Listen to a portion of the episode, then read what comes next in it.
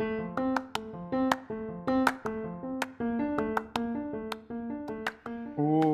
bom dia, boa tarde, boa noite, minha gente. É, sejam bem-vindos ao nosso podcast, o The Gustavo Shows, que hoje a gente vai falar sobre reciclagem e ambiente.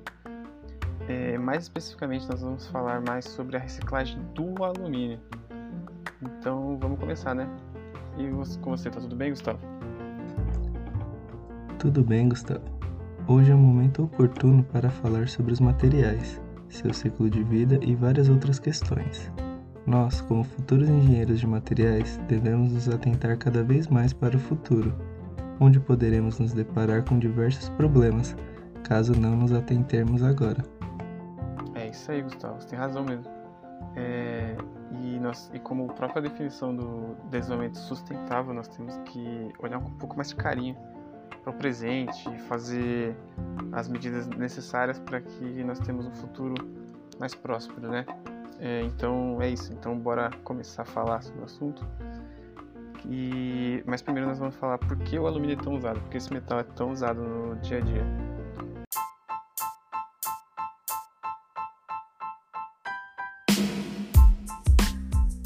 Bem, aproveitando esse tema, antes da gente falar literalmente da reciclagem do alumínio, nós vamos focar um pouco mais para falar sobre esse metal. Por que, que ele é tão usado, um pouco das suas características e propriedades. Então bora lá. Sim, vamos. O alumínio tem várias propriedades que fazem dele uma boa escolha em várias aplicações. O alumínio é leve em relação aos outros materiais, tem alta resistência à corrosão em temperatura ambiente, ele é muito maleável tem uma boa condutividade térmica e elétrica, alta refletividade, não é magnético, tem características de barreira à passagem de gases, além de não produzir faíscas e pode ser reciclado quantas vezes for necessário. Sim, sim, e como o alumínio é totalmente reciclável, é, existe uma estimativa que dois terços de todo alumínio produzido desde 1886 ainda está em uso. E esse, por que 1886? Porque foi o ano de criação do método do, do refino da alumina por meio da eletrólise para o alumínio metálico. Né? Vamos falar um pouco das principais aplicações.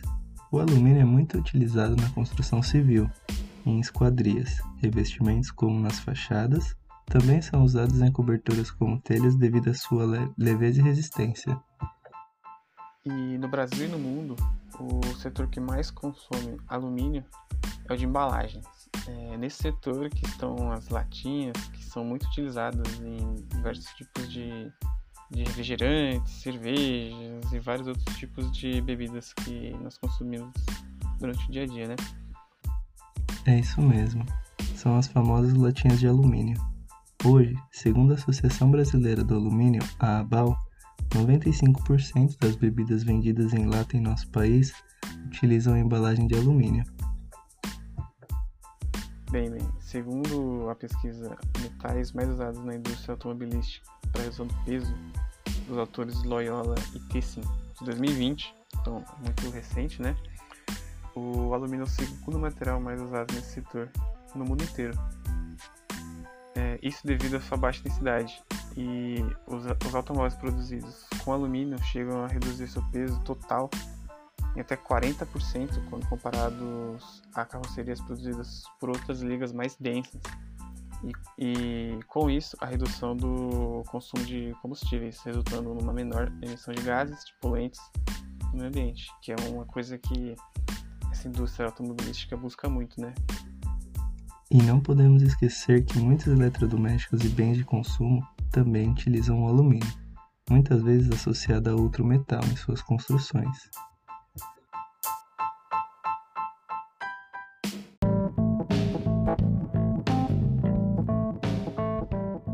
Bem, agora falando um pouco mais sobre a reciclagem do, do alumínio e suas vantagens, é legal nós, nós elucidarmos que o alumínio ele não é encontrado na, na natureza diretamente no estado metálico como alguns metais são utilizados, como o ouro. Na verdade, o alumínio é obtido a partir da mineração da bauxita e depois segue para as etapas de refino. E em relação à reciclagem, né? O, como foi falado, o alumínio é totalmente reciclável sem perder suas propriedades, então pode ser reutilizado várias vezes. E a sua reciclagem traz vários benefícios em relação à produção do alumínio primário.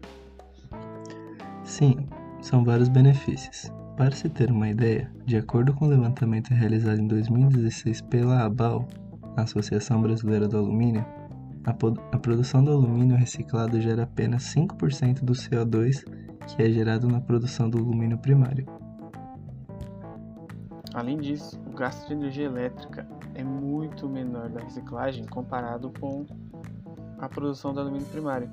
Isso porque no alumínio, na produção do alumínio primário é utilizada a eletrólise ígnea na alumina para a produção do alumínio metálico.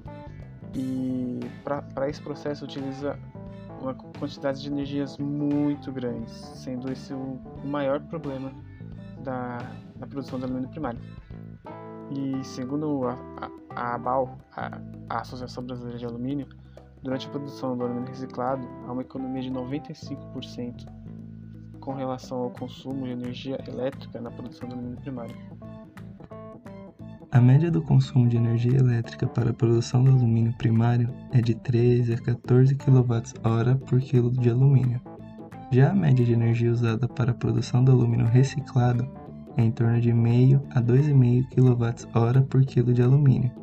Isso de acordo com uma pesquisa realizada em 2018 pelo Johnson e Harrison, e esses valores correspondem a cerca de 5% do, da energia utilizada no alumínio primário. Nossa, a diferença de energia é muito grande mesmo. Bem, no estudo Reciclagem de Alumínio e Estimativa de Poupança no Brasil, dos autores Ferreira, Faria e Ribeiro, do ano de 2014, foi obtida a poupança de energia em decorrência da reciclagem do alumínio em relação à produção primária em duas cidades, Cuiabá e Vazia Grande.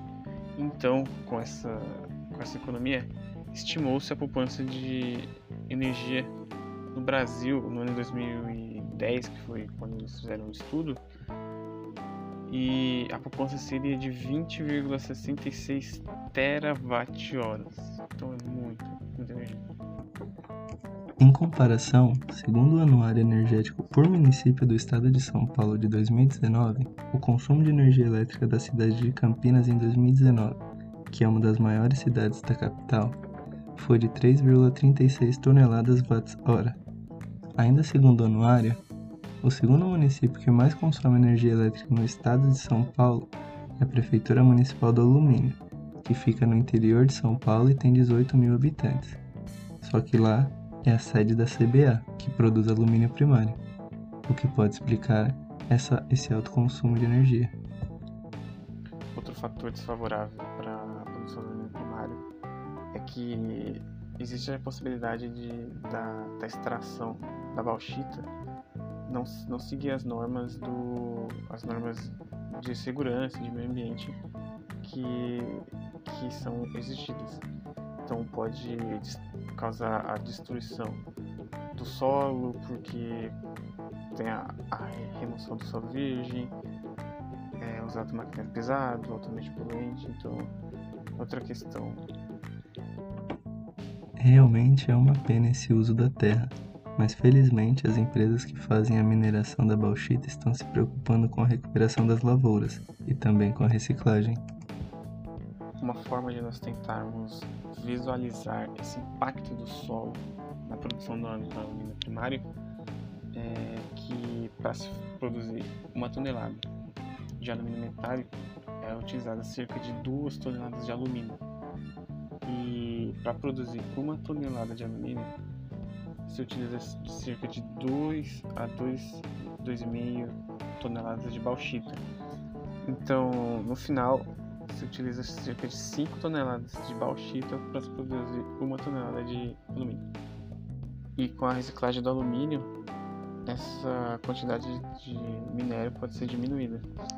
Também em relação aos efeitos da mineração, segundo o plano de redução de emissões de fontes estacionárias da Campanha Ambiental do Estado de São Paulo, CETESB, Com a reciclagem do alumínio, ocorre a diminuição da emissão de gases do efeito estufa como CO2, NOx, SOx, CH4, CO e particulados, bem como a redução do uso de água e do consumo de petróleo, carvão e gás natural. Então, a reciclagem do alumínio consegue diminuir esses impactos que ocorrem durante a extração da bauxita. E o impacto positivo da reciclagem é, um, é a redução do, dos resíduos sólidos que, que são gerados na, no pós-consumo. E é sempre bom relembrar esse ponto porque quem vive nas grandes cidades esse é o que é o mais tangível, né, de ser impactado. Assim como os benefícios que são obtidos na reciclagem em geral, incluindo do alumínio, que é o aumento da vida útil dos aterros sanitários, evitando o desperdício de material com valor.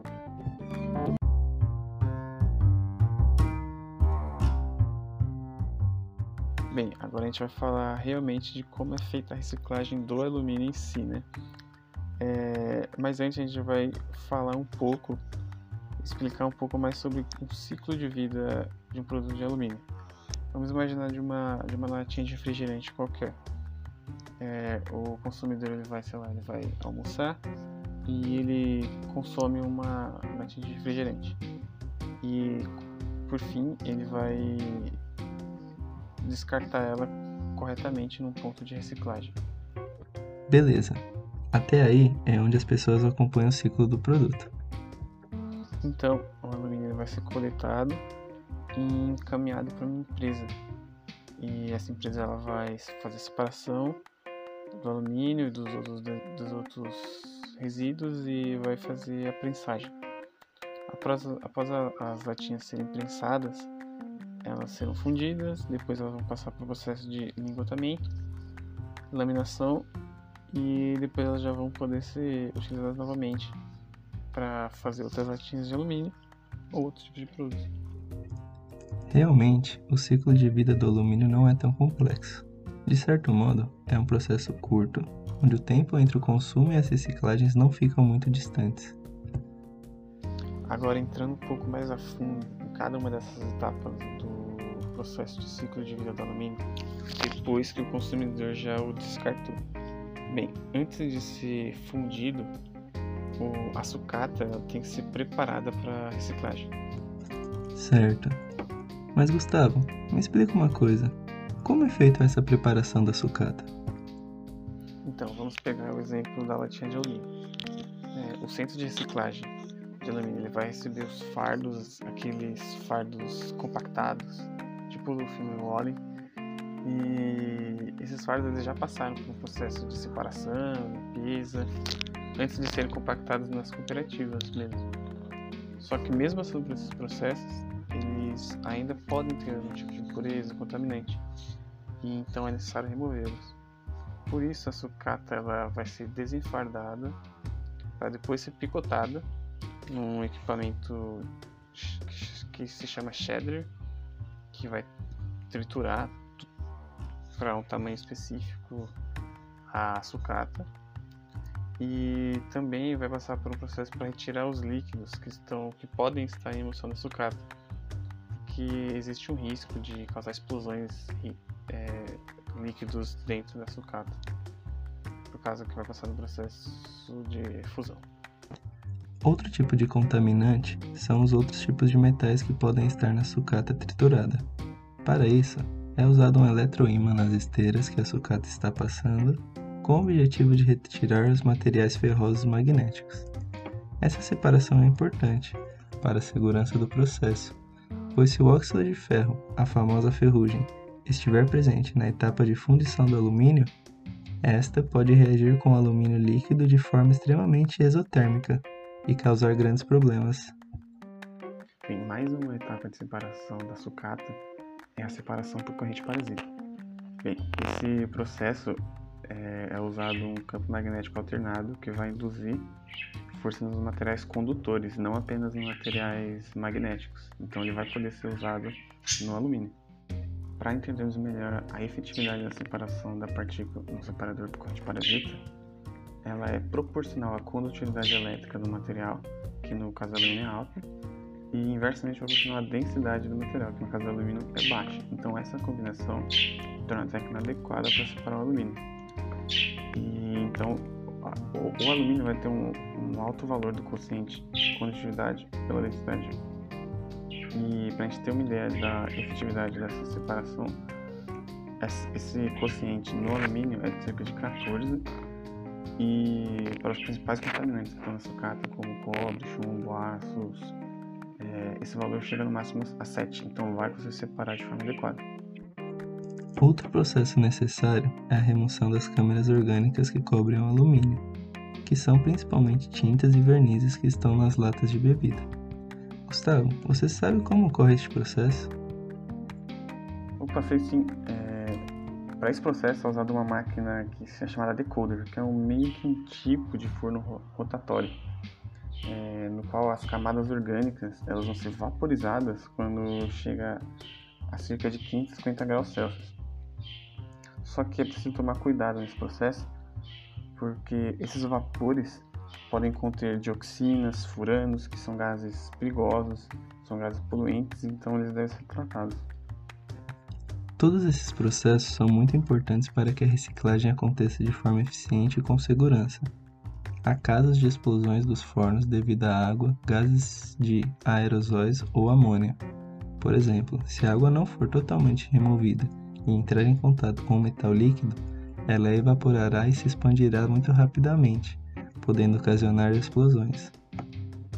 Depois desses processos de remoção de possíveis impurezas da sucata, ela é fundida em fornos de alta temperatura para produção de lingotes ou outros ou chapas que serão novamente utilizadas. É muito importante ressaltar que o tipo de forno usado depende do tipo de sucata que irá ser usada. Para a fusão, as sucatas podem ser separadas em dois tipos.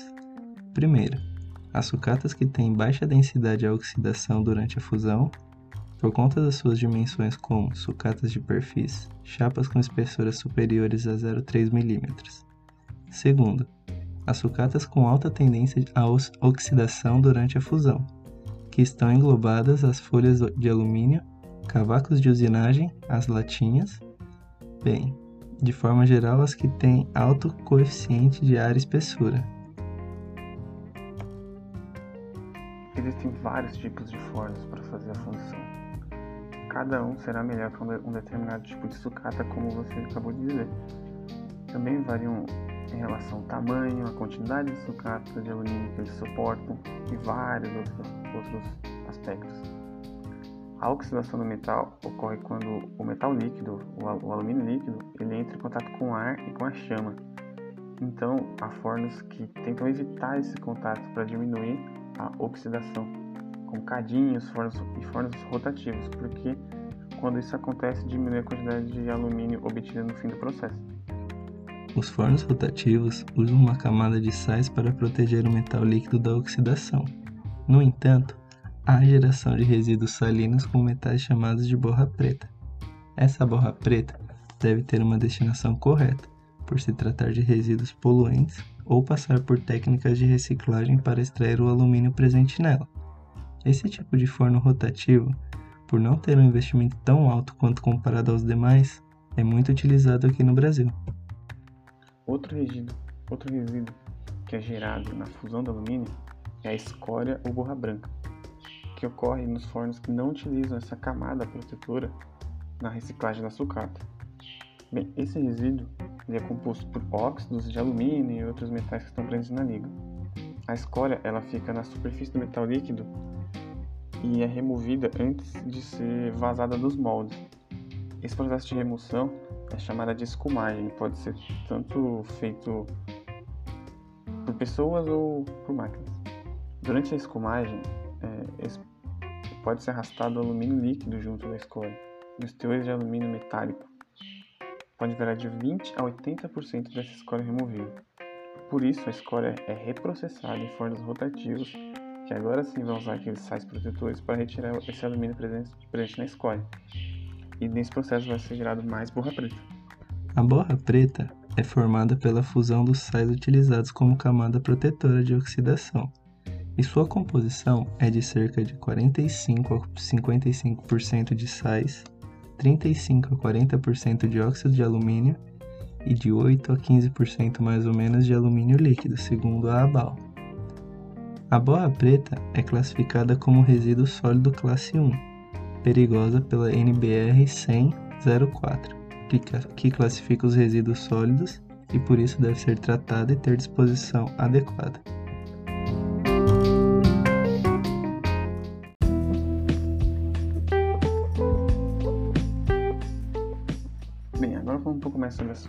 A sucata em si. Não é só de latinha que a reciclagem de alumínio vive. Como a gente falou no início do podcast, a sucata ela vende produtos que já terminaram um, um ciclo de vida ou de processos industriais. Então elas vão ter diversas formas e tamanhos. E a sucata ela pode ser classificada de acordo com o produto que ela veio, se originou. Seguindo as melhores práticas do Institute of Scrap Recycling Industries, existem 20 tipos de classificados que são identificados e reconhecidos no mercado nacional. Sim, são vários tipos e vamos falar de um pouco de alguns, como as peças grandes que são geradas como blocos de motores, pistões. Tem outros tipos de classificação, como borra, como as borras que são geradas durante o processo de fusão, que é uma sucata diferente. Tem as sucatas que são menores, como os cavacos, que são gerados em usinagem, em processos industriais, latas prensadas, latas soltas, panelas. Então existem vários tipos de processos, vários tipos de sucatas que vão interferir na eficiência da reciclagem, né? Sim, e o tipo de sucata também interfere na eficiência do processo de reciclagem. Por exemplo, as dimensões físicas impactam no valor comercial da sucata, porque as sucatas com espessuras menores que 0,3 mm, como cavacos, latas, latas trituradas, alumínios com perfis finos, têm uma área superficial maior do que sucatas com maiores dimensões, e assim Durante a fusão, elas irão oxidar mais, gerando mais escórias e mais borras pretas. Sim, sim, é verdade. E segundo a própria BAL, em um e-book sobre a reciclagem do alumínio, ela traz que a faixa de rendimento médio das, de, da reciclagem de latinha é de cerca de 65 a 85%. Já a reciclagem de peças maiores, como cabeçote, varia de 80 a 90%. Lógico, o tamanho vai interferir, só que também existem vários outros outros, outras partes que interferem nessa eficiência da reciclagem, como os, como os fornos, a temperatura, como é feito e, e vários outros. Então,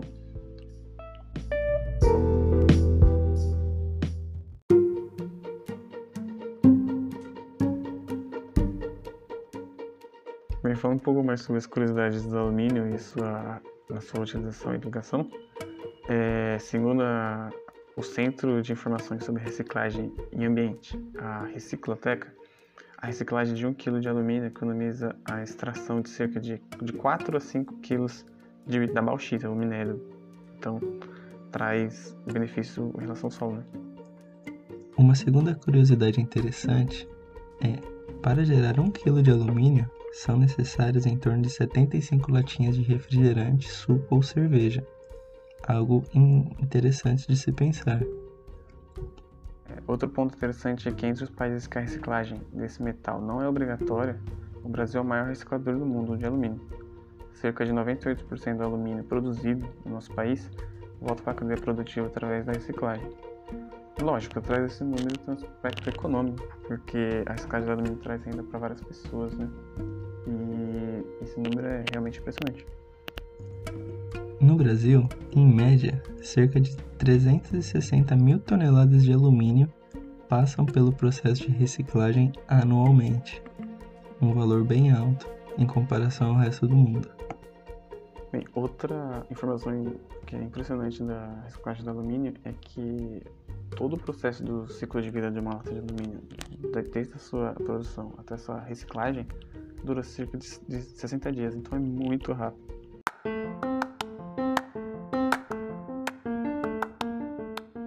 estamos chegando mais no final do nosso podcast. Foi um prazer falar sobre esse tema com todos vocês. Para fecharmos o tema, gostaríamos de falar um pouco sobre os 5 R's voltados ao alumínio. Gustavo vai começar. Começar primeiro com repensar, né? O primeiro R. Tenho certeza que essa matéria nos fez refletir mais sobre as, as ações que nós tomamos no dia a dia, né? E esperamos que cada escolha que você ouvinte tome a partir de hoje não seja mais tão aleatória e também considere um pouco mais sobre essas, esses aspectos. O segundo R temos recusar. O consumismo exacerbado de produtos feitos à base de alumínio deve ser evitado para não gerarmos gastos desnecessários, tanto financeiramente para nós quanto energeticamente para o planeta. Bem, e chegando no terceiro R, temos a questão do reduzir, né? E é sempre bom se perguntar: eu preciso realmente disso antes de comprar ou aceitar alguma coisa que vai gerar um impacto no ambiente? Agora, falando sobre o quarto R, reutilizar, muitos objetos feitos a partir do alumínio podem ser reutilizados, como por exemplo aqueles vasilhames que muitas vezes os restaurantes entregam durante os deliveries podemos reutilizar esses vasilhames no dia a dia e não precisamos dispensá-los. Bem, e por fim, e mais não menos importante, o último é a reciclagem. Bem, no nosso podcast de hoje nós falamos mais sobre reciclagem do alumínio, sobre um pouco do ciclo de vida, como é rápido, das vantagens da sua, da sua da reciclagem do alumínio em relação à produção primária do alumínio e um pouco mais sobre como é feito e algumas coisas que interferem nesse processo.